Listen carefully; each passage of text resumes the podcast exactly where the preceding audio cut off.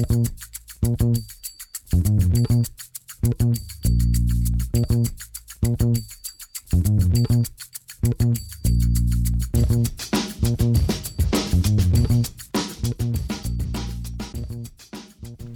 damit hallo und herzlich willkommen zum Football Rausch Brunch. Mein Name ist Tim Rausch und an meiner Seite ist wie immer Rahman Ruprell. Guten Morgen, Rahman.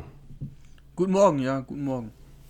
Ja, Wahnsinn Spieltag, oder? Also ich, ich glaube, heute wird viel über Quarterbacks geredet und vor allen Dingen viel über ein Hail Mary. Ich würde sagen, wir fackeln gar nicht lange rum ähm, und springen in den Spieltag rein. Womit willst du anfangen? Lass uns ruhig das äh, Schlimmste für mich zuerst machen, das Sunday Night Game. So machen wir es ja häufig zum Sunday Night Game anfangen und dann fangen wir einfach an mit den Ravens und mit den Patriots. Ja, ähm, bitte. Warte, warte, warte. Die Patriots gewinnen 23 zu 27. 23 zu 17 gewinnen sie. Äh, ja, meine ich ja. ja, ja, ich bin auch noch ein bisschen verklatscht. Ich, ich auch, definitiv, gerade aufgestanden. Wie auch immer, ich äh, versuche jetzt zum vierten Mal im Satz äh, meinen Satz zu Beginn, dass es eine bittere Niederlage für die Ravens war. Äh, erstens steht es jetzt 6-3 und die Steelers sind derweil 9-0 gegangen. Das heißt, die Division ist langsam out of reach, also die ist schwierig noch zu gewinnen. Momentan sind sie nur Siebter in der AFC, das heißt, wäre gerade noch der Playoff-Platz, der neue Playoff-Platz. Aber zum Spiel, eigentlich hat es ganz gut angefangen. Die Ravens haben nach dem ersten äh, Three and Out, glaube ich, äh, oder auf jeden Fall war es ein kurzer Drive gepantet und danach haben sie echt einen richtig guten Drive hingelegt. Von der eigenen 6, 94 Yards, so wie man sich die Ravens auch uns vorstellt. Viel, viel laufen, aber ab und zu Play-Action, ab und zu ein Pass auf Snead oder auf Andrews. Das hat gut funktioniert. Aber dann kam der Knackpunkt eigentlich relativ schnell noch in der ersten Halbzeit auch. Äh, also eigentlich auch noch in der ersten Halbzeit und dann mit dem ersten Drive in der zweiten Halbzeit. Ähm, da hat Jacoby Myers einen Trickspielzug auf Rex Burkett angebracht äh, zum Touchdown. Das war dann für die, zur Führung für die Patriots, äh, die die Führung der Ravens relativ schnell gekontert hatten, noch im ersten Viertel, äh, im zweiten Viertel. Ähm, und da war so ein bisschen so, so, ein Bruch bei den Ravens. Da haben sie ein paar Spieler verloren, verletzungsbedingt. Also da sind da wirklich reihenweise Spieler äh, ausgefallen, vor allem in der Defensive. In der Offensive hat man dann irgendwann auch noch Nick Boyle verloren, der beste Blocker als Tight End. Und der ist in der Ravens Offense sehr wichtig. Und weil sie so viele Spieler verloren haben, vor allem in der Defense, und weil sie noch Calais Campbell zum Beispiel angeschlagen hatten, der gar nicht gespielt hat, haben irgendwann einfach die Körper gefehlt, um den Lauf zu verteidigen. Und die Ravens haben ja ihre Stärken in, in der Passverteidigung und wenn sie lange Third Downs haben, dann sind sie gut oder lange Second Downs, wenn sie dann blitzen können, wie sie möchten. Aber es kam selten dazu. Die Patriots sind gelaufen, wie sie wollten. Äh, Damien Harris, starkes Spiel gemacht. Rex Burkett, wenn er drauf war. Cam Newton vom Average her gar nicht gut, aber ähm, die entscheidenden Yards, wenn er sie brauchte, hat er dann auch irgendwie gemacht. Das heißt, da sind die Patriots ein bisschen davongezogen und man muss dazu sagen, das Spiel wurde eigentlich auch entschieden durch das Wetter. Es ist schlimm, dass man das so sagen muss, aber ähm, es hat geschüttet wie sonst was. Also das war, ich habe noch nie so viel Regen gesehen bei einem Footballspiel. Es war wirklich krass und die Ravens hat das beeinflusst, ähm, vor allem äh, McCurry, der Center, der drei, äh, der dreimal, glaube ich, einen Snap komplett verhauen. Einmal war es ein Turnover on Downs bei Fourth and One, das andere Mal war es ein ähm, minus 16 Yards und das war im letzten Viertel, wo sie hinten lagen, das heißt, der Drive war kaputt. Und das andere Mal weiß ich es jetzt nicht mehr, aber es war jedes Mal halt super bitter und hat, hat dir den Drive gekostet. Und äh, das, der Unterschied im Endeffekt, weil Lamar Jackson ähm, hat jetzt nicht, hat wieder nicht perfekt gespielt, aber er hat auch nicht schlecht gespielt. Und ich habe das ganze Spiel gesehen. Ähm, und vor allem in diesen widrigen Bedingungen äh, war das wirklich teilweise dachte ich mir, wie kann man überhaupt einen Ball anbringen? Es, es hat, also schaut euch das gerne mal an. Ich weiß nicht, ob das in den Highlights so rüberkommt, aber es hat unfassbar krass geregnet. Und ja, dann ähm, ist es gut gewesen für die Patriots, dass sie quasi diesen 23 zu 10 Vorsprung hatten, relativ schnell äh, im, im, zwei, im dritten Viertel. Und dann war es äh, für die Ravens schwierig, bei dem Wetter tatsächlich zurückzukommen. Puh. sehr viel, sehr viel, sehr viel Info. Hol Luft, hol Luft, Rahman, weil ich, ich, die wirst ich, du gleich brauchen. Ich habe Luft, ich habe Luft. Ähm, also erstmal auf Patriots-Seiten. Was mir schon seit äh, zwei, drei Wochen gut gefällt, ist, dass Jacoby Myers da, ja, ich will jetzt nicht sagen, sich als, als Wide Receiver Nummer 1 etabliert, aber zumindest eine, eine sichere Anspielstation mal ist, der wirklich Separation kreieren kann, der den Ball sicher fängt und einfach für Cam Newton verlässlich ist. Jacoby Myers wird, wird nie wahrscheinlich einen 80-Jahr-Touchdown machen, bei dem er sechs Tackles bricht und äh, allen davonzieht, weil er einfach nicht vom Spielertyp da nicht, nicht schnell genug ist. Aber einfach diese sichere Anspielstation auf Receiver. Die Patriots haben trotzdem kaum Receiver, aber immerhin ein Jacoby Myers, ein undrafted Free Agent äh, von 2019. Ja, der kommt da langsam und gibt Newton eine sichere Anspielstation. Das finde ich schon mal sehr wichtig. Aber ich denke, äh, wir beide wissen, dass wir jetzt gar nicht viel über die Patriots reden müssen, sondern allgemein wäre jetzt mal meine Frage, weil es haben uns auch ein, zwei Zuschauer geschrieben, yo, ihr nehmt äh, Jackson immer so in Schutz und Rahman gerade, ich weiß, mit der Fanbrille ist auch immer ein bisschen schwierig, obwohl ich finde, dass du auch ab und an mal sagst, dass Jackson nicht gut war.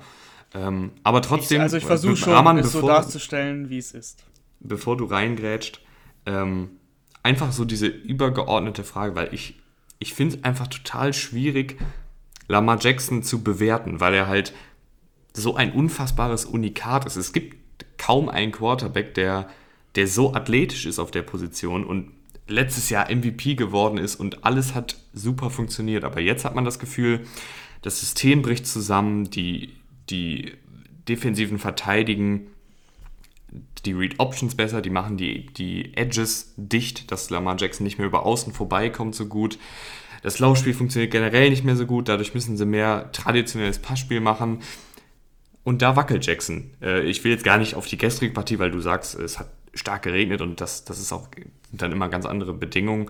Aber es ist ja auch schon so ein, so ein Thema, was sich durch die ganze Saison zieht, dass Lamar Jackson, wenn er einen Rückstand aufholen muss und wenn er traditionelles Passspiel machen muss, einfach nicht so gut ist. Und für mich in meinen ja, Augen wäre dann jetzt so der Vergleich, dass er, dass er eigentlich ein mobilerer Jared Goff ist, also ein deutlich mobilerer Jared Goff. Der, der ja, aber das ist, aber das ist ja auch, also sorry, der Vergleich ist, der Vergleich ist Quatsch, weil ähm, Jared Goff ja akkurater Passer ist, so ist er nicht. Also Jared Goff, naja, aber, aber Jared, hat. ja, ja, aber Jared Goff, wenn, wenn das System nicht klappt, dann ist er auch nicht gut. Ja, okay, aber dann ist es ein sehr weit hergeholter Vergleich. Sagen wir es mal so. Ja, das meine ich halt, es ist so schwierig, den einzuordnen, Lamar Jackson. Was ist ähm, er jetzt? Ist er, wie weit kommen die Ravens mit Lamar, Lamar Jackson? Jackson? Lamar Jackson ist Lamar Jackson. Nein, ich, sag, ich sag's dir so, was ein großer Unterschied einfach zur letzten Saison ist. Ähm, erstmal, klar, haben sich Defensiven darauf besser eingestellt. Äh, ist, das ist normal. Das ist normal. Man hat es häufiger gesehen. Ähm, man hat sich, glaube ich, schon in der Offseason und dann auch im Gameplan vorm Spiel ähm, sich hingesetzt und gesagt, wie, wie stoppen wir diesen Kerl? Natürlich. Das Ding ist bei, bei Lamar Jackson, bei dieser Offense in diesem Jahr, Verletzungsprobleme, das darf man nicht unterschätzen, ne? wenn dein, wenn dein All-Pro-Tackle fehlt, dein Hall of Fame Guard fehlt, der äh, retired ist, das merkst du. Also das merkst du, die Offensive Line hat für mich gestern auch den Unterschied gemacht. Also ich habe eben McCurry gesagt, äh, es tut mir leid, äh, ich habe äh, mit McCurry äh, den Backup Center oder Guard mit Matt Scura verwechselt. Ich meinte Matt Scura, der die drei Fumbles hatte. Ähm, das macht dann den Unterschied. Also du leistest dir unnötige Strafen. Also ich bleibe jetzt mal beim Spiel von gestern. Wir können gerne mal eine Folge machen, wo wir nur über die Ravens reden. Habe ich ja gar kein Problem mit. Ähm, wenn ihr das hören wollt, vielleicht lassen wir darüber auch mal abstimmen. Wir wollten ja eh mal so eine Analysefolge wieder mal machen. Die können wir gerne über die Ravens machen. Aber ich versuche jetzt mal bei gestern zu bleiben, damit wir hier den Rahmen nicht springen. Ähm, den Rahmen also, nicht sprengen. Den, den Rahmen nicht sprengen, ja. alter, alter Witz aus der RAN.de Redaktion. ähm, wie auch immer, also gestern, wie gesagt, das Wetter war, war, war grausam und Lamar Jackson, ähm, du bist aus der Pause, also es stand, ich, ich versuche es jetzt mal chronologisch zu machen. Es stand 10, 13 zu 10 für die Patriots. Da war noch alles völlig in Ordnung. Lamar Jackson hat einen Touchdown, einen Field Goal, äh, die Patriots zwei Touchdowns nichts, nichts Wildes passiert, keiner hat den Turnover geleistet. Dann hast du noch 30 Sekunden auf der Uhr äh, oder 40. Lamar Jackson bewegt den Ball über das Feld, will noch ein Field erreichen, macht den ersten Fehler, wirft äh, den Ball outside, will sein Receiver Marquise Brown, über den wir eigentlich auch reden müssen, weil der einfach kein Land sieht in dieser Offense. Äh, der kreiert kaum Separation, sieht auch kaum Targets, ähm, will ihn anwerfen. JC Jackson macht ein starkes Play outside, holt einen Pick raus. Ähm, muss Lama Jackson nicht machen, war ein Fehler. Also klar, ganz klar. Verschenkt, verschenkt vielleicht nicht, weil sie waren noch nicht in sicherer Field Range, aber mit Justin Tucker hättest du wahrscheinlich drei Punkte rausgeholt. Dann gehst du in die Halbzeit, kommst wieder rein und die Patriots legen in vier Minuten einen astreinen Drive hin und es steht plötzlich 20 zu 10 so. Und bis dahin hat Lamar Jackson drei Punkte eventuell liegen lassen das war, kein, das war kein guter Wurf, aber viel mehr halt auch eigentlich nicht und es steht trotzdem 2010 und es, wie gesagt, es hat geschüttet wie sonst was und da ist es schwer, schwierig, das aufzuholen. So, dann kam, glaube ich, ein Punt, dann 23-10. Und dann hat er echt einen sauberen Drive hingelegt, über 80 Yards oder so. Wirklich richtig gut. Und in dem Moment, ich dachte, wie, wie also nicht nur Lamar Jackson, das ist Patrick Mahomes gewesen wäre, wie kann man hier Pässe anbringen, weil es monsunartig geregnet hat. Ähm, ein Touchdown-Drive zum, zum Anschluss quasi, zum 17 zu äh, 23. Und wie gesagt, anschließend, wenn du dir, wenn du dir jedes, wenn du dir jeden Drive der Ravens anguckst, du kannst das Spiel tatsächlich nicht bewerten, weil der Center kriegt den Snap nicht hin. Mark Ingram fummelt, ähm, weil der Center den Snap nicht, nicht hinbekommt. Wieso? Du kannst das Playcalling kritisieren. Wieso machst du bei vierten und eins äh, eine Wildcat über Mark, Mark Ingram, wenn du doch Lamar Jackson hast, wenn du dafür gehst. So. Das sowas kann, also sowas habe ich auch gestern hat mich richtig aufgeregt. Das Playcalling kann man wirklich kritisieren. Man kann auch Lamar Jackson kritisieren, versteht mich nicht falsch. Aber im Spiel gestern wirklich, die Bedingungen waren so schlimm, dass du es halt kaum bewerten kannst. Dann aber jetzt Abschlussfrage. Ähm, wie weit kann Lamar Jackson die Ravens bringen? Ähm, die, Lamar Jackson kann die Ravens bis zum Super Bowl bringen. Bleibe ich bei. Also, wenn, wenn, das wissen wir ja beide, wenn dieses System funktioniert, und ich meine, jetzt ist Regular Season, im Endeffekt in den Playoffs sind Einzelspiele, die du gewinnen musst. Und wenn das System funktioniert, dann sieht da jedes Team, hat da jedes Team Probleme mit.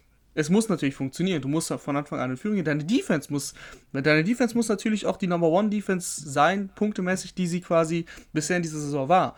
Ähm, du kannst nicht einen Trickspielzug-Touchdown zulassen von Jacoby Myers, der in der Highschool oder im College Quarterback Obwohl der, hat. der Pass war sehr, sehr gut, das muss der man Pass, auch echt sagen. Ja, der Pass war perfekt geworfen, ähm, aber Patrick Queen ist in Coverage und er zögert für einen Moment. Und warum zögerst du? Das hat auch äh, tatsächlich John Harbour in der Pressekonferenz kritisiert, dass es ein Rookie-Mistake war. Er bleibt stehen und dieses, diese eine Sekunde reicht dann, dass eben äh, Rex Burkett die Separation hat und er fängt ihn sauber. Das war ein guter Pass, auf jeden Fall. Die Patriots allgemein äh, sehr gutes Spiel gemacht, weil sie zum zweiten Mal in Folge den Ball nicht verloren haben. Und die Ravens hatten eine Streak von 21 Spielen in Folge mit mindestens einem Turnover kreiert. Die ist gestern gerissen. Ähm, deswegen, wenn du so spielst, die Patriots, muss man echt ein Kompliment machen. Wir reden hier viel über die Ravens gerade. Ähm, ja, es ist auch ein heißes Thema. Also, also Lamar Jackson ist ja halt auch immer ein heißes es Thema, ist, weil die einen. Es ist ein heißes Thema, aber ich finde, wie gesagt, schaut euch das Spiel an, wenn ihr es nicht gesehen habt. Das kann man nicht bewerten. Also, das, da, da würde ich wirklich alles unterschreiben. Weil, wie gesagt, das ging gar nicht. Da, da, der letzte Drive, da hatten sie, glaube ich, 45 Sekunden ohne Timeouts. Und auf einmal hat es noch stärker geregnet, als es sowieso geregnet hat. Und ich dachte, wow, wie soll denn hier überhaupt irgendwas funktionieren? Natürlich hat nichts funktioniert. Es gab Drops, äh, Andrews droppt einen Ball, Dobbins droppt einen Ball. So. Das ist ja auch schwierig, da Bälle zu fangen bei dem Wetter. Also, wow. Puh, also Lamar Jackson wird uns wahrscheinlich noch äh, verfolgen. Vielleicht machen wir eine ganze Folge drüber. Ähm, ja, ich wäre so dafür. die Offensive äh, der Ravens nicht mehr so gut funktioniert. Liegt es an Jackson, liegt es an Verletzungen, liegt es an dem Scheme. Äh, ich, das müsste man dann ja auch nochmal tiefer beleuchten. Für mich ist Lamar Jackson jemand, der dich auf jeden Fall in die Playoffs bringen kann. Ich weiß halt nicht, ob er, oder ich bin mir ziemlich sicher, dass er es nicht schaffen würde, drei, vier Spiele gegen richtig gute Offenses mithalt, mitzuhalten und dann in den Super Bowl einzuziehen. Ja, aktuell ähm, es spricht nicht so viel dafür, das kann man auf jeden Fall sagen. Ähm, aber dieses Narrativ, dass er die großen Spiele nicht gewinnen würde, ähm, das finde ich immer ein bisschen, bisschen lächerlich, weil letztes Jahr äh, hat er natürlich das Playoff-Spiel verloren, klar. Aber er hat, äh, oder gegen die Chiefs auch, aber er hat zum Beispiel gegen die Patriots Sunday Night Game letztes Jahr, wo die Patriots 8-0 standen, gewonnen. Er hat bei den Seahawks gewonnen. Er hat gegen die 49ers gewonnen. Er hat gegen die Texans gewonnen, die damals äh, tatsächlich gut waren mit Deshaun Watson. Wie auch immer, ähm, das finde ich ein bisschen unfair auch, weil ich habe immer das Gefühl, dass man bei Lamar Jackson die Fehler sucht. Das ist mein persönliches Gefühl. Und deswegen habe ich dann auch meistens dieses Beschützermäßig, dass ich mich halt da vorstelle. Äh, aber das, ich, ich finde, es gibt wenige Quarterbacks, die sich so krass rechtfertigen müssen für ihre Leistungen, weil im Endeffekt steht, also steht er halt trotzdem 6-3, ne? Und das waren jetzt zwei Niederlagen dabei gegen die ähm, gegen die Chiefs und gegen die Steelers, klar, die kann man ihm vorwerfen, weil auch vor allem gegen diese Top-Teams, die man dann verloren hat, weil das sind ja die Spiele, die du gewinnen willst. Aber im Endeffekt willst du in die Playoffs kommen. 6-3 ist jetzt auch kein miserables Standing. Wer sich so langsam auf jeden Fall auch rechtfertigen muss, ist ähm, Ken Norton, Defensive Coordinator der Seahawks, aber auch Russell Wilson, weil die Seahawks unterliegen den LA Rams mit 23 zu 16. Ja, ich bin wirklich maßlos enttäuscht von Russell Wilson. Äh, ich habe gestern in der Emotion äh, zu meinem Kumpel, mit dem ich das geschaut habe, gesagt, das ist, glaube ich, das schlechteste Spiel, was ich von Russell Wilson gesehen habe bisher. Äh, in dieser Saison auf jeden Fall, aber ich meinte allgemein, äh, das würde ich jetzt vielleicht jetzt äh, zurücknehmen, da gab es schon schlechte Spiele, aber ähm, da habe ich auch nicht jedes gesehen, logischerweise. Aber es war gestern schon verdammt schlecht. Also, mir, ich habe direkt zwei Situationen im Kopf, oder eine zumindest, wo, wo Russell Wilson in der ersten Halbzeit, kurz vor der, kurz vor der Halbzeit, Platz hat, Raum hat, laufen kann, sich das First Down holen kann und dann kannst du immer noch mit dem, mit dem Drive fortführen und einen Touchdown erzielen bei einem äh, engen Spielstand. Und was macht er? Er wirft, er wirft den Ball kurz bevor er die Line of Scrimmage überquert, äh, Richtung Will Disley. Und ja, da steht dann halt der Cornerback und fängt den Ball ab, Interception. Und das war die unnötigste Interception, die ich je gesehen habe. Und ich dachte mir, wow, wie, also Russell Wilson, von, von Russell Wilson kenne ich das gar nicht. Und auch ansonsten hat nicht viel funktioniert, hat insgesamt zwei Picks geworfen. Ähm, gegen die Rams Defense noch am Ende ein Goal erzielt, aber ansonsten ohne Punkte durch die zweite Halbzeit gegangen. Extrem, äh, ja, extrem ungewöhnlich einfach, dass Russell Wilson gerade so einen Durchhänger hat. Ich habe ja gesagt in der, im Preview, ich setze auf, auf Russell Wilson, ich baue auf Russell Wilson, aber der hat tatsächlich versagt. Wir haben aber auch schon gesagt, als es sehr, sehr gut lief bei den Seahawks und als alle äh, Wilson als MVP schon abgestempelt haben, dass es schwierig sein wird, dieses Level zu halten und vor allen Dingen, was passiert, wenn er es nicht halten kann. Und jetzt die letzten Wochen, muss man sagen, hat er echt einen Schritt zurück gemacht. Natürlich sind noch die Highlight-Plays dabei. Natürlich sind da noch Plays dabei, wo man sich denkt, alter Wilson, wo hat er den jetzt wieder hergeholt? Das war richtig, richtig stark. Aber es sind auch viele Plays dabei, wie du gerade zum Beispiel beschrieben hast, wo man sich echt äh, ja, an den Kopf fasst und fragt, was denkt er sich dabei? Vor allen Dingen, weil er halt so ein erfahrener Typ ist und man es gar nicht von ihm gewohnt ist. Ich, ich, ich denke, ich denk, das ist irgendwie eine Mischung aus allem. Also irgendwie, ja. ich glaube, er denkt im Kopf, er muss dieses Team alleine tragen, weil die Defensive so schlecht ist weil das Playcalling von, oder beziehungsweise nicht das Playcalling selber, sondern das, das Management von Pete Carroll so fragwürdig ist, dann, dass er dann bei viertem und eins nicht dafür geht, dann denkt sich Wilson vielleicht vorher bei, bei drittem Down, okay, jetzt muss ich hier aber in die Endzone werfen, sonst, sonst können wir ja nicht mithalten, weil unsere Def Defense nicht hält. Ich weiß es nicht. Was mich für mich gestern noch sinnbildlich war für die Defensivleistung der Seahawks, die gestern jetzt gar nicht so katastrophal war wie die Wochen zuvor, ähm, war, dass, dass die Rams bei drittem Versuch ein Play gecallt haben, die, äh, die Seahawks blitzen und dann gab es einen Fall Start. Oder irgendwie sowas in die Richtung gab es. Und dann Jared Goff oder beziehungsweise McVay callt ein Screen, weil er den Blitz der Defensive vorher beim Fall Start gesehen hat. Und da ist dann für mich der Knackpunkt. Die, die Seahawks genau der gleiche Spielzug und Screen Pass gegen Blitz funktioniert immer super. Die Rams holen das First Down raus. Und das ist für mich so sinnbildlich für diese Defensive. Einfach die Verweigerung, sich anzupassen. Und ich verstehe nicht, warum sie so viel auf Blitze setzen. Natürlich, klar, du kriegst da mal, kommst zum Quarterback, du, du generierst Druck, aber es ist einfach so riskant, mit einer schlechten Secondary ständig zu blitzen. Und ich verstehe nicht, warum sie sich da nicht, warum sie da so wenig Anpassungsfähigkeit zeigen. Vor allen Dingen, weil es halt so offensichtlich war. Ja, Ken Norton, äh, ich habe auch keine Argumente mehr, ehrlich gesagt, für den Defensive Coordinator des Seahawks definitiv sollte man das einstreuen, sollte man auch genauso spielen mit, mit äh, Jamal Adams, sonst hat, holt man ihn ja nicht, der ja auch statistisch ein gutes Spiel gemacht hat, ne? 2-6, dreimal für Loss getackelt. Aber vielleicht sollte man auch eben ein bisschen variieren, wie du es gesagt hast. Und ähm, das haben sie nicht gemacht. Jared Goff hatte ich das Gefühl, wenn ich die, äh, die Rams Offense gesehen habe, konnte eigentlich machen, was er wollte. 300 Yards erworfen, kein Touchdown, aber das lag daran, dass sie jedes Mal kurz vor der Endzone getackelt wurden. Dann sind die Running Backs eben reingejoggt, sage ich mal. Ne? Malcolm Brown, Daryl Henderson. Das Laufspiel der Rams hat gar nicht so gut funktioniert, weil die Seahawks Defense, haben wir schon häufiger gesagt, im Laufspiel eigentlich ganz in Ordnung ist.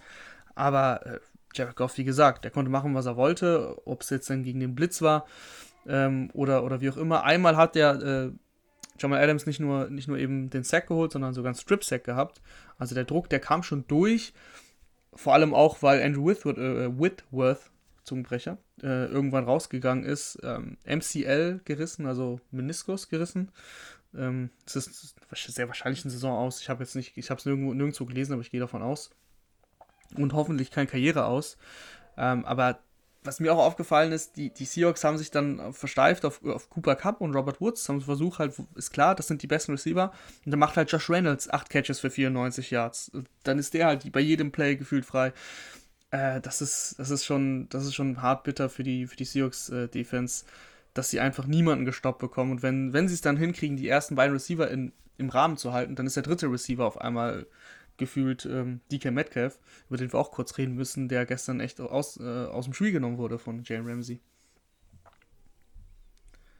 Ja, generell äh, müssen wir eigentlich über die Cornerbacks der Rams reden, weil der gute, jetzt muss ich mal kurz seinen Namen raussuchen, ich, Darius Williams, der hat eine super Partie gespielt. Äh, wurde sechsmal angeworfen von Wilson, hat nur einen Passfang zugelassen für neun Yards, dabei zwei Interceptions gefangen, zweimal die Incompletion ähm, ja, äh, forciert und hatte noch einen Pick Six, der aber allerdings äh, nicht gezählt hat.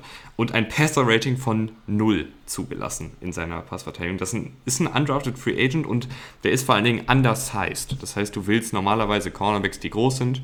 Der ist 5 foot 9, also irgendwie so 1,72 in dem Dreh. Also sehr, sehr klein für einen Cornerback, spielt aber ganz groß auf, um hier jetzt eine tolle ähm, Metapher rauszuhauen. Ich weiß nicht, ob es eine Metapher ist, ist ja auch egal. Aber auf jeden Fall der war sehr gut und dann eben auf der anderen Seite Jalen Ramsey hat, glaube ich, jetzt nochmal gezeigt, dass er der beste Cornerback der Liga vielleicht ist. Vielleicht war auf jeden Fall ein Argument auf seiner Seite jetzt. Ähm, bis, also bis zum vierten Viertel hat er, glaube ich, kein Target zugelassen gegen Metcalf. Und äh, das heißt schon viel, wenn Russell Wilson dann nicht in seine Richtung guckt, weil er weiß, ähm, der ist halt zugedeckt. Ja, also ansonsten, die Rams, die hatten für mich halt einfach äh, einfaches Spiel. Also, wenn schon Russell Wilson in der Offense so schlecht spielt, man muss es leider so sagen, ähm, die haben dann gar nicht mehr viel mehr gemacht, als sie mussten. Im letzten Viertel dann auch nicht gescored, weil der, der Vorsprung hoch genug war, bisschen die Uhr runtergelaufen. Gegen, gegen Wilson ein bisschen Pre Prevent-Defense gespielt und dann sogar nochmal einen Pick gefangen, eben durch, ähm, wer war es? Williams? Darius ja, Williams, Williams. tatsächlich. Ähm, seht es uns nach, wir kennen auch nicht jeden Spieler, aber jetzt kennen wir ihn. Äh, und ja, dann mussten sie halt nicht mehr viel mehr machen. Also dann reichen auch die 23 Punkte. Ich glaube, wenn die Seahawks jetzt hier in den Shootout gezogen wären und Russell Wilson weitergemacht hätte und 28 Punkte aufgelegt hätte, hätten die Rams aber 34 Punkte aufgelegt. Ähm, das, also das spricht halt leider auch nicht für die Seahawks Defense. Dann würde ich sagen, gehen wir doch rüber zu dem Division-Konkurrenten, nämlich zu den Arizona Cardinals. Und dieses Spiel war wirklich der Wahnsinn. Es war der Wahnsinn und es war der erwartete Wahnsinn tatsächlich. Also natürlich nicht in der Form, aber ähm, ich habe ja, ich ja schon in der Preview gesagt, auf das Spiel freue ich mich am meisten an diesem Spieltag. Äh, das ist, das hat Shootout-Potenzial. Es muss eigentlich ein Shootout werden und es ist eigentlich langsam begonnen in der ersten Halbzeit. Ähm, ist noch nicht so viel passiert, aber dann in der zweiten ging es dann richtig ab. Und vor allem natürlich müssen wir über DeAndre Hopkins reden, der gegen drei Leute sich durchsetzt und die Hail Mary von, von Kyler Murray äh, fängt.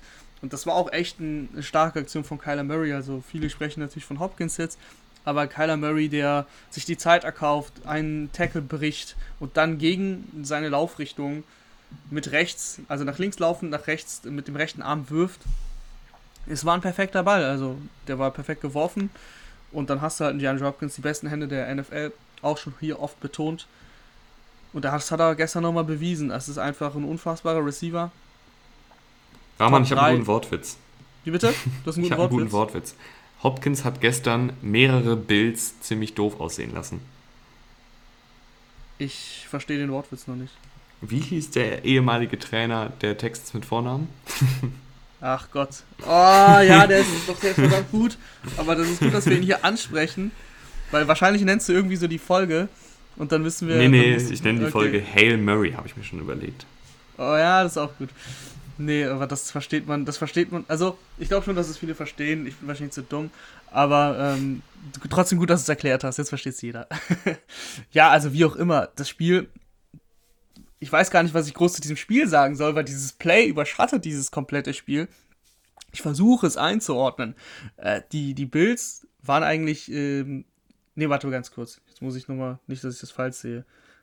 Doch genau, ich habe es richtig gesehen. Die Bills waren in Führung, lagen auch zur Halbzeit äh, vorne, relativ deutlich sogar. Und dann haben die Cardinals im dritten Viertel an der Aufholjagd gestartet, sind dann im vierten Viertel sogar in Führung gegangen. Kyler Murray mit zwei Rushing-Touchdowns, also es, es, bleibt dabei, gestern auf dem, auf dem Boden 61 Yards rausgeholt mit 11, 11 Attempts.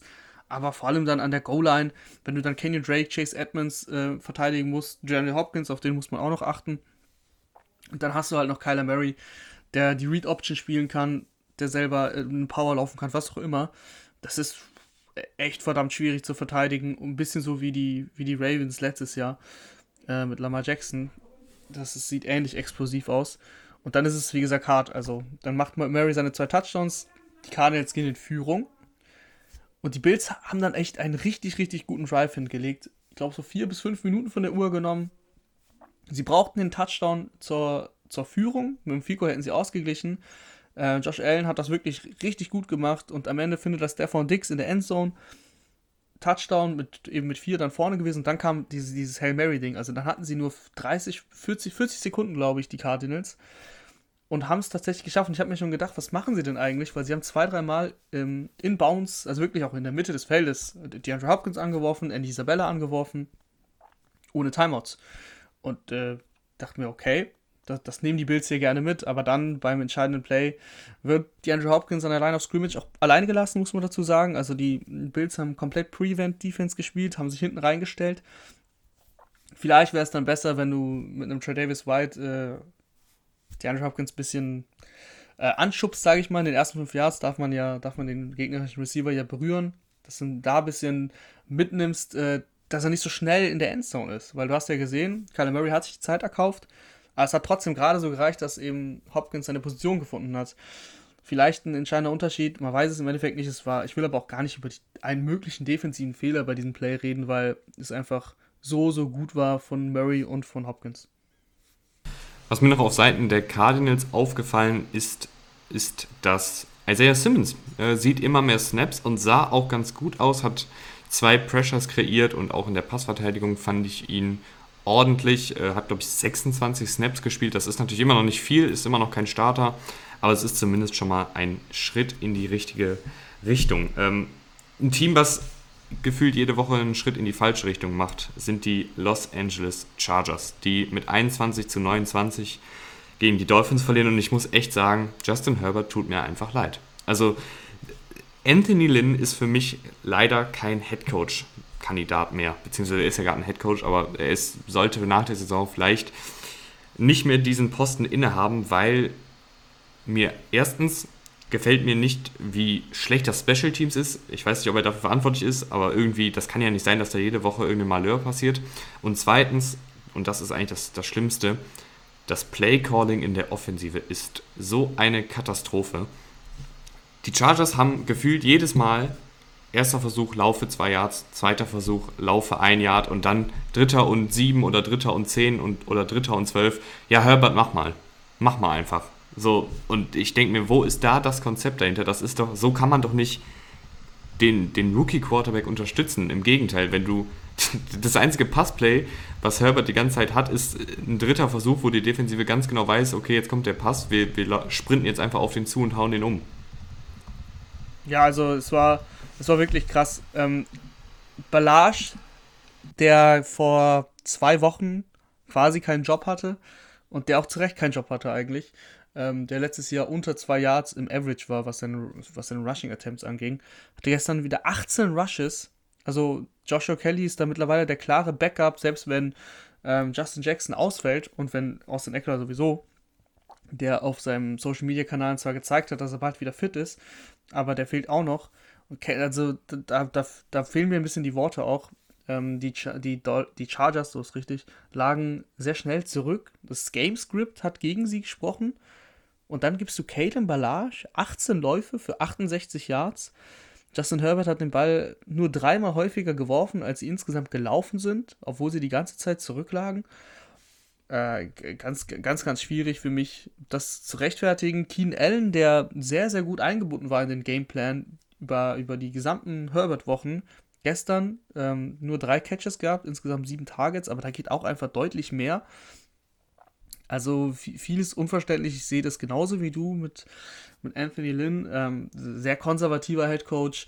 War ehemaliger Running Back, setzt deswegen vielleicht viel auf den Lauf der aber nicht funktioniert mit dieser, mit dieser Offensive Line und mit diesen, mit diesen Running Backs, mit Kelly und Balage. Das ist einfach, das sind einfach keine guten Running Backs, also vor allem Balage.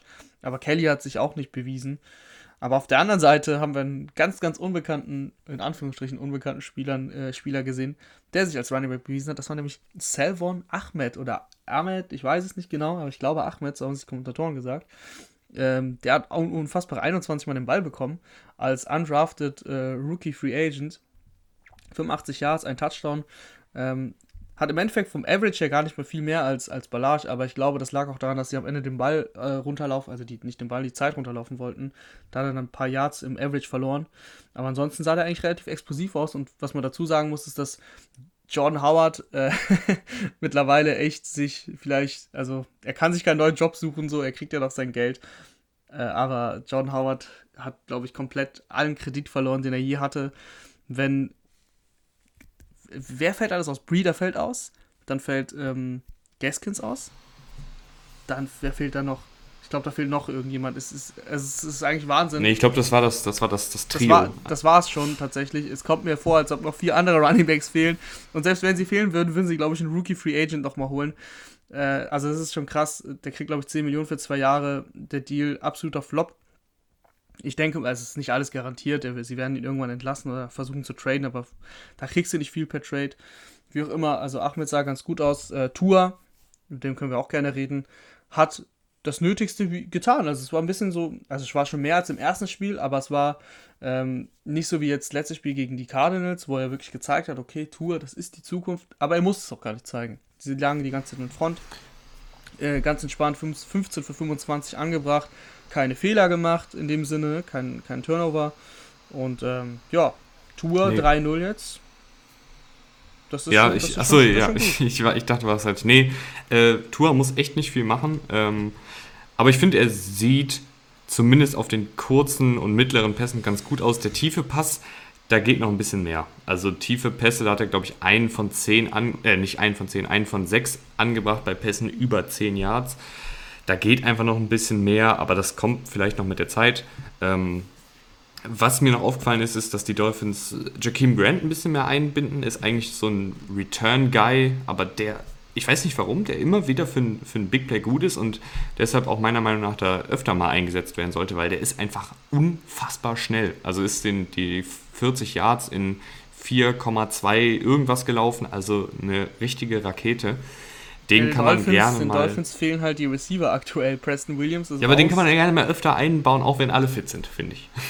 Ja, ich verstehe auf jeden Fall, was du meinst. Teilweise ist das häufig so mit so Returnern, wo man denkt, zum Beispiel auch ein Deontay Harris bei den Saints, ähm, All-Pro-Returner, der wird mittlerweile häufiger in der Offense eingesetzt. Aber da denke ich mir teilweise auch, okay, wieso setzt sie nicht noch häufiger ein? Äh, da, da, da, stecken wir, da stecken wir nicht drin. Ansonsten, wie gesagt, die Dolphins mit einer soliden Performance und die Chargers, da muss man viel überdenken. Also, da, da hast du mit Justin Herbert deinen Mann der Zukunft. Du hast äh, Keen Allen, einen Receiver, der immer noch viel leisten kann. Das hat er bewiesen. Aber darüber hinaus muss man halt viel schauen. Also, viele Fragezeichen. In der Defense hat jetzt, ich hatte es in der Preview gesagt, dass Joey Bosa wahrscheinlich spielt. Er hat nicht gespielt. Äh, und das äh, merkst du dann auch. Da haben sie viele Verletzungen da geht einfach nicht viel in der Defense aktuell auch. Äh, und wie gesagt, Anthony Lynn ist eigentlich so die Personalie, über die man schon gewaltig nachdenken sollte und vielleicht einen modernen, jungen Headcoach. Jung muss er gar nicht sein, lass ihn modern sein. Zum Beispiel ein Arthur Smith bei den, bei den ähm, Titans, der ist ja auch kein, kein junger, junger Jungspund, sondern der ähm, ist aber trotzdem modern. Also das, das heißt, das eine schließt das andere nicht aus. Und vielleicht holt sie dir so einen Headcoach. Der ja auch ein offensive-minded Coach ist. Wenn wir schon bei jungen Quarterbacks sind, dann lass uns doch noch ganz kurz und schnell, ich glaube, das ist schnell abgehakt, äh, Bengals Steelers, Steelers gewinnen, ja, kompromisslos kann man fast schon sagen, 36 zu 10. Und ich würde sagen, das war einfach ein, ein Klassenunterschied. Das war ein Klassenunterschied. Die Bengals können einfach nicht mithalten. Offensiv, äh, also mit ihrer Offensive gegen die Defensive haben sie keine Chance. Auf der anderen Seite haben sie keine Chance. Da fehlt einfach was. Das ist klar, die Bengals sind ja eigentlich im Umbruch. Ähm, auch wenn Joe Burrow das meistens sehr gut aussehen lässt, trotzdem, das wissen wir ja. Und äh, da fehlt ja natürlich auch Mixen zum Beispiel. Das heißt, dein, Lauf, dein Laufspiel hat ähm, am Ende sogar doch funktioniert, nicht gerade, weil Samaji Ryan 6,9 Yards im Average hat. Aber insgesamt, ich glaube, das, das kam dann auch viel, viel in der Garbage Time zustande. Hat es nicht funktioniert. Ähm, dann fummelst du noch unnötig mit Alex Erickson beim Punt Return. Die Higgins ähm, ein Fumble gehabt. Ja, und der Rest ergibt sich dann von selbst. Also die, die Steelers haben sich keine Fehler geleistet. Big Ben zieht seinen Stiefel durch. Äh, und auch ohne Laufspiel, weil bei denen hat es gar nicht funktioniert. Äh, Connor für 36 Yards gelaufen. Bei 13 Versuchen. Äh, aber auch ohne das Laufspiel. Deontay Johnson ist äh, eine Targetmaschine und eine richtige Waffe in dieser Offense. Juju Smith-Schuster wird langsam wieder der Alte. Chase Claypool ist bei den äh, Contested Catches sehr gut. Das, das, das, ist eine sehr, sehr gute Mischung mit diesen drei Receivern, die du hast. Dann hast du noch einen Ebron und du hast auch noch einen James Washington, der als vierter Receiver äh, für den vierten Receiver auch gut ist. Also da passt viel zusammen bei den Steelers. Was hier gerade bei mir nicht so zusammenpasst, ist mein Laptop mit dem Mikrofon, weil der Laptop irgendwie so, ich weiß nicht, der, der rauscht hier einfach die ganze Zeit auf höchster Stufe und deswegen ja, das ich auch die ganze das Zeit. Ich. Das ähm, kenne ich, das ist damit schlimm. ihr jetzt hier nicht so ein Rauschen die ganze Zeit im Ohr habt, äh, außer halt, wenn ich rede. Und ich würde noch ganz kurz anfügen, dieses dieses Steelers-Team, das hat in den letzten Wochen so ein bisschen Kritik abbekommen, weil, ja, es wurde gesagt, die sind das schlechteste ungeschlagene Team der NFL-Geschichte und so. Aber ich finde, wenn diese Offensive einigermaßen klickt, dann ist dieses Team auf jeden Fall ein Super Bowl-Kandidat. Ich weiß nicht, ob es gegen, gegen so ein Team wie die Chiefs könnte halt, könnte halt schwierig werden, weil ich denke, dass Mahomes auch auf die Defensive eine Antwort hat. Äh, aber wenn dann die Offensive auch einigermaßen klickt mit den vier Receivern, die richtig gut spielen, mit einem Eric Ebron, den du auch noch auf Tight End hast, dann sieht das einfach sehr, sehr gut aus. Und Big Ben, wenn er einen guten Tag erwischt, ist halt immer noch Big Ben. Das ist ja kein, kein dahergelaufener Quarterback, das ist ein gestandener NFL-Routinier. Also ich glaube, die Steelers. Äh, auch der, auch der Touchdown. Satz. Auch der das ist ein doofer Satz, wenn ich sage, dass die Steelers weit kommen, aber ja. ich glaube, die Steelers kommen weit. auch der Touchdown-Pass auf Juju ähm, fand ich sehr stark von Big Ben, in der, äh, unter Druck gewesen. Ähm, eigentlich war er schon gesackt quasi und hat den dann noch echt sehr akkurat angebracht. Also ich kritisiere auch gerne Big Ben irgendwie. Es ist nicht mein, mein Favorite Player. Äh, bin nicht so ein Fan einfach von dieser, von dieser Spielweise, aber man, man muss ja auch anerkennen, das war gestern ein sehr, sehr gutes Spiel und dass er auch unter Druck und wenn er kurz vom Sack ist, noch akkurat sein kann, das hat er gestern wieder bewiesen. Das ist dank der Statur, es heißt nicht umsonst Big Ben, also so leicht kriegst du ihn nicht runter. Das wird noch äh, schwierig, die Steelers zu schlagen, weil sie eine sehr gute Mischung haben, was Defense und Offense angeht. Du bist aber ein sehr großer Fan von der Spielweise von James Winston, der gestern äh, ja, eine Halbzeit hab, spielen durfte. Ich habe gestern mein kreichendes ähm, mein kreichendes Ich in mir entdeckt, als James Winston auf dem Platz stand. Ich habe mich wirklich so gefreut. Ähm, das war auch mein Tweet, der James einfach nur geschrieben hat beim Football-Rausch-Account. ja, aber ich denke mal, das könnt ihr euch denken. Äh, ja, ich fand's, ich fand's toll. Ich fand's toll, dass James Winston drauf war und ich habe danach gedacht, okay, vielleicht verstehen sich, die Leute wollen heutzutage sehr, sehr viel falsch verstehen, habe ich auch manchmal das Gefühl. Ich meine gar nicht unsere Community jetzt, sondern allgemein auf der Welt. Ähm, und dann dachte ich mir, nicht, dass jetzt jemand denkt, dass ich will, dass Drew Brees verletzt ist. Nein, Quatsch, natürlich nicht. Ich, ich wusste gar nicht, was Drew Brees hat. Ähm, vielleicht wäre er auch einfach gebencht worden. In dem Moment habe ich nur James gesehen. Äh, Drew Brees hat eine Rippenverletzung, wird heute geröntgt und mal schauen, was es ist, aber er stand die ganze Zeit mit dem Helm auf dem Platz, also ich glaube, dass es jetzt nichts Ernstes war. Trotzdem schön, dass James da, wieder da war, er ist der beste Backup-Quarterback der Liga, das kann man glaube ich schon so sagen. Äh, und hat auch einen guten Job gestern gemacht. Also ging, äh, stand, hat, glaube ich, 6 von 6 begonnen. Am Ende dann 6 von 10, aber mein Gott, dann hatte er noch ein bisschen Lust auf den Touchdown, hat er nicht geschafft. Michael Thomas ein, zwei Mal überworfen. Äh, aber trotzdem, ähm, ich fand tatsächlich ein bisschen überraschend teilweise. Sie haben auch geführt, aber James Winston hat in dieser Offense gespielt. Also äh, James Winston hat nicht den inneren James Winston rausgeholt, wofür ihn ich ja so liebe, äh, und hat das Ding downfield ein paar Mal geschmissen, sondern das hat viel in, in, dem, in dem Scheme noch funktioniert und dann waren Screenpässe oder kurze Pässe, einfach so das, du hattest das Gefühl, du hattest eigentlich gar nicht das Gefühl, dass James Winston jetzt da steht, das hätte genauso gut Drew Brees sein können, also James Winston ist auch nicht wirklich tief gegangen in den Würfen, in die ich gesehen habe. Ansonsten ist das Spiel ja eigentlich schnell besprochen, also die, die 49ers sind immer noch ein Team ohne Waffen, kein Quarterback, äh, selbst Jamichael Hasey, der, der Backup Running Back ist, der ist dann auch verletzt raus. Ähm, Jared McKinn, 18 Rushes, 33 Yards das spricht eigentlich für sich. Äh, Du hast noch Brandon Ayuk, das ist eigentlich die einzige Waffe, und John Reed gestern auch mit einem überragenden Catch. Äh, das, das war das ist eigentlich Play der Woche fast. Da hat er den Ball von der Gras. Play der Woche ist halt schwierig, wenn Hopkins ja, ja, okay. Ja, okay, das ist das Play der Woche, was niemand auf dem Schirm hat. Sagen wir es so. Nennen, also, nennen wir es so. Was vielleicht auch noch nicht jeder auf dem Schirm hat, ist, dass äh, wir auf unserem Instagram-Account gerade ein Gewinnspiel am Laufen haben. Das fällt mir noch ein. Ähm, du wolltest dir doch eines, Notizen machen vor Ja, ich weiß. Ja, ja. Aber ich, ich, ich habe es vergessen. Da, da könnt ihr eines von drei äh, Football-T-Shirts gewinnen von Pick 6 Football-Shirts. Müsst ihr einfach nur zwei Freunde markieren und denen auf Insta folgen. Also ganz entspannt. Ähm, ja, nehmt da gerne dran teil, dann können wir sowas in Zukunft auch öfter vielleicht machen, obwohl wir machen es ja generell relativ oft. Aber vielleicht einfach noch öfter. Ähm, ja, das wollte ich noch kurz reinwerfen. Aber kurz noch zu den Saints, weil es ja, also es gab ja tatsächlich Leute, die haben gesagt, dass Taysom Hill der Backup-Quarterback wäre, wenn Drew Brees raus wäre. Ich will da gar nicht weiter näher drauf eingehen, aber das ist die Antwort auf die Frage, ob er das ist oder nicht. 0 von 0 Pässe und ähm, er hat den Taysom Hill gemacht, achtmal gelaufen. Klar wird er dann sogar noch häufiger eingesetzt, wenn Drew ja verletzt raus ist. Aber der Backup-Quarterback dieser Mannschaft ist James Winston und das äh, völlig zu Recht. Taysom Hill ist ein, ein spannender Spieler, ein spektakulärer Spieler, aber er ist kein Quarterback. Das muss man auch so sagen. Ich möchte ich möcht mich auch jetzt gar nicht zu weit aus dem Fenster lehnen, aber als ich den dieser Unterschied von Breeze auf Winston, was die Wurfkraft angeht, ist echt gravierend. Also mit, wenn man sich das mal anschaut, Winston wirft diese kurzen Pässe einfach mit viel mehr Pfeffer als äh, Drew Brees. Und ich könnte mir vorstellen, wenn, das ist jetzt wie gesagt, ich lehne mich gerade ein bisschen aus dem Fenster.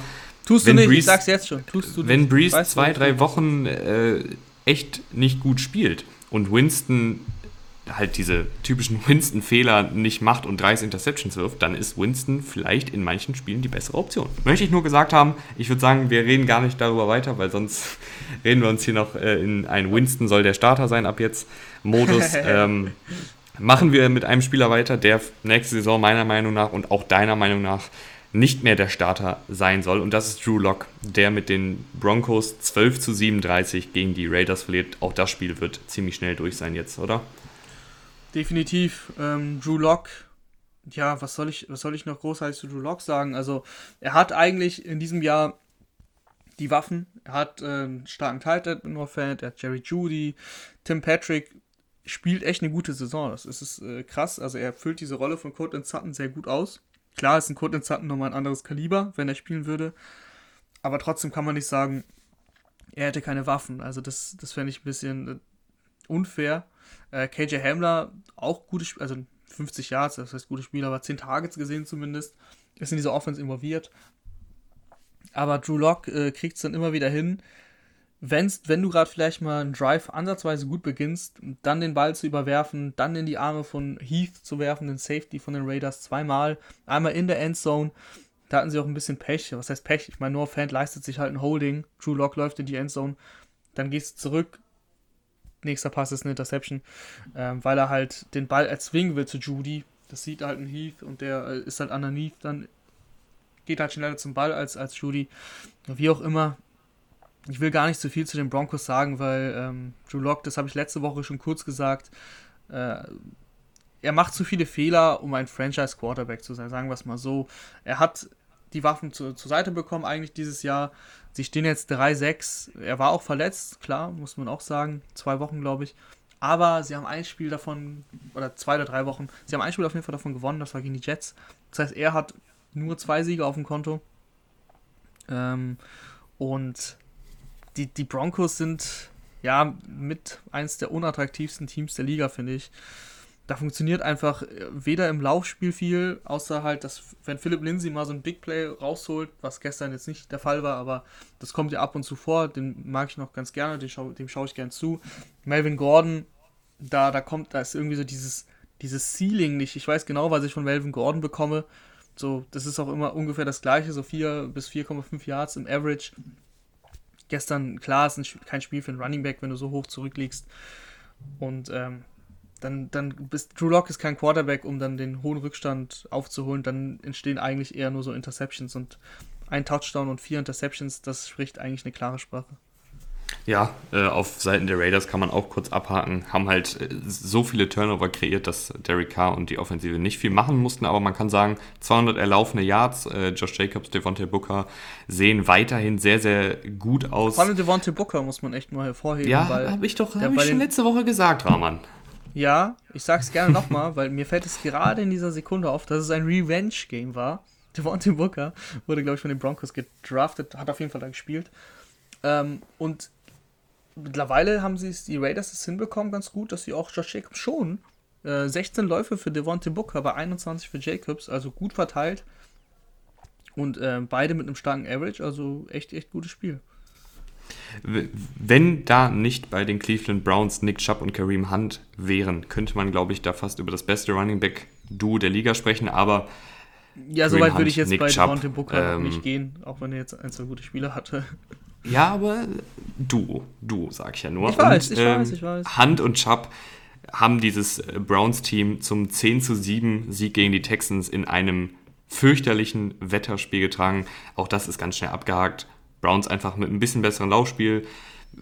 Durch die Luft ging da nicht viel und ich glaube, viel mehr muss man da zu dem Spiel auch gar nicht sagen. Und das fürchterliche, fürchterliche Wetter war nichts gegen das Patriots-Wetter. Das will ich nochmal hier an dieser Stelle betonen. Ähm, ja, das Laufspiel der Browns ist wirklich stark. So wichtig, dass der, der Guard Wyatt Teller wieder zurück ist. Der beste Guard der Liga. Und der schafft einfach extrem viele Lücken im Laufspiel. Ich meine, die Browns sind den Ball mit ihren beiden Runningbacks jeweils 19 Mal gelaufen, 38 Mal insgesamt und haben äh, einen richtig, richtig starken Average rausgeholt. Sechs Yards im Schnitt. Mayfield ist dreimal gelaufen, der macht den Schnitt ein bisschen kaputt, weil er nur ein Yard rausgeholt hat. Aber den würde ich jetzt mal rausnehmen. Wahrscheinlich ist er auch aufs Knie gegangen bei diesen drei Malen. Ich weiß es gar nicht genau. Aber ansonsten die beiden Runningbacks extrem stark. Äh, jeweils über 100 Yards. Äh, Chubb hat äh, viele Fantasy-Matchups versaut und äh, viele Wetten vielleicht zerstört und so weiter und so fort, weil er an der 1 dann rausgegangen ist. Ich äh, sag dazu, ich habe Chubb auch in meiner Fantasy-Liga und zu ich habe im Endeffekt so deutlich verloren, dass ich sagen würde, es war ähm, egal, er hätte auch reingehen können, es hätte mir nichts gebracht.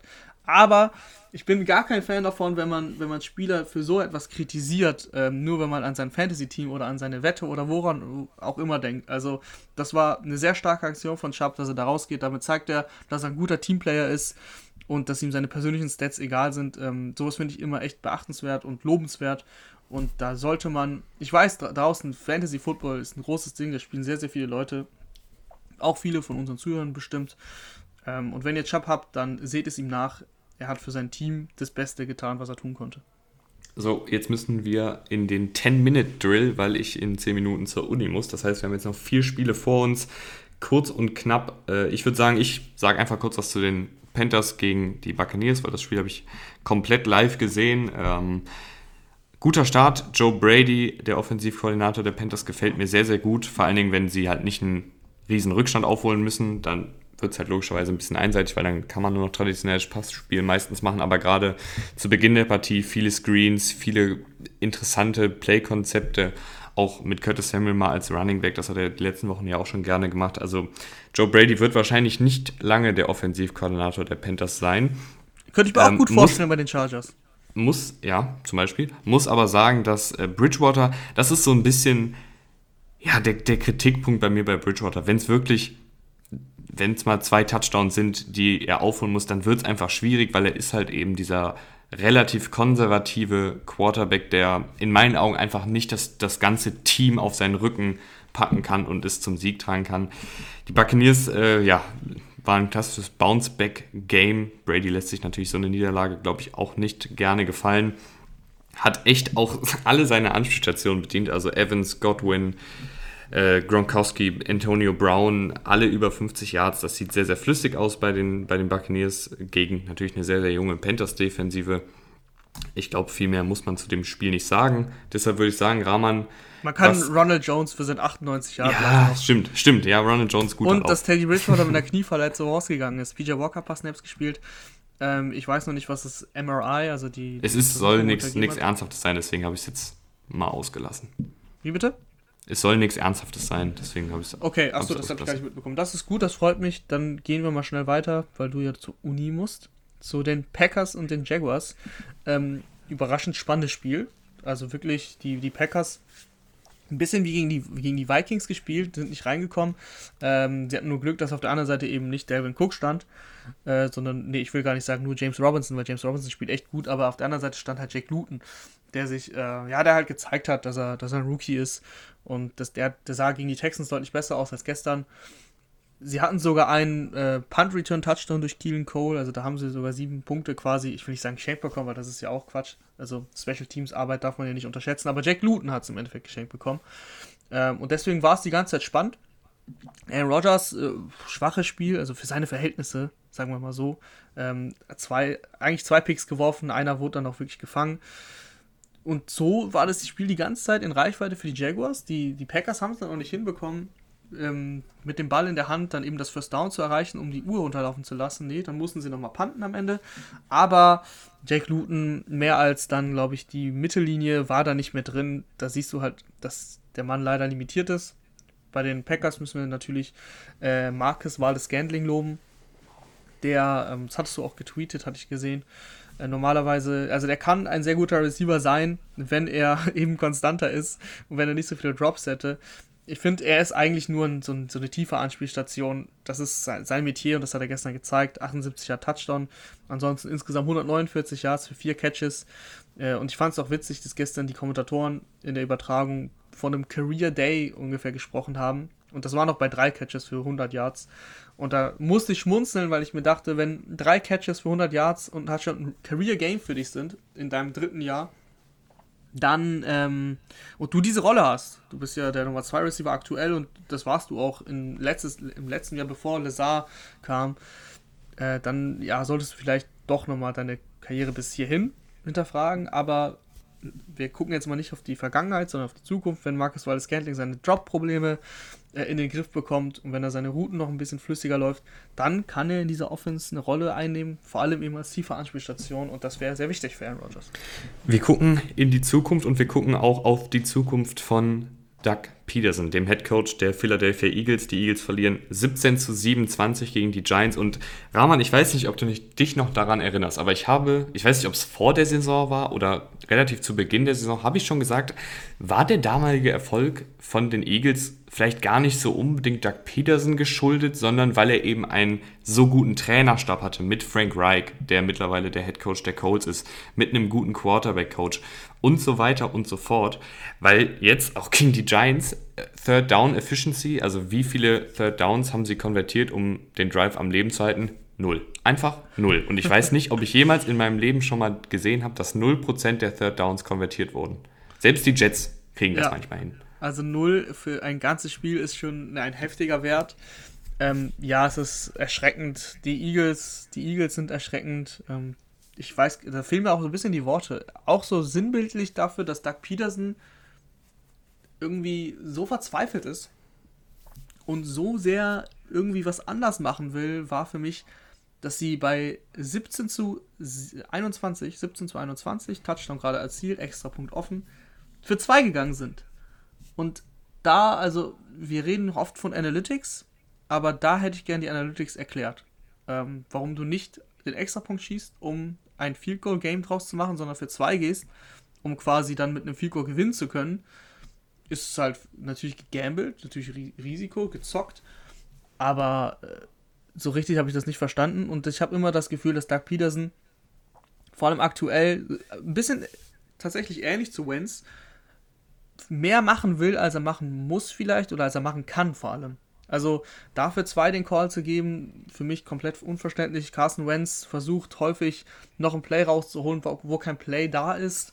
Äh, die Giants Defense muss man loben, aber das hat sich auch angedeutet. Die waren jetzt in den letzten Wochen und eigentlich schon die ganze Saison über nie so, dass du sagst, okay, das ist eine schlechte Defense. Ähm, vor allem äh, Bradbury, der als Cornerback sehr, sehr stark spielt und aber auch ansonsten die, die, Laufverteil die Laufverteilung mit äh, Blake Martinez zum Beispiel äh, eigentlich sehr gut.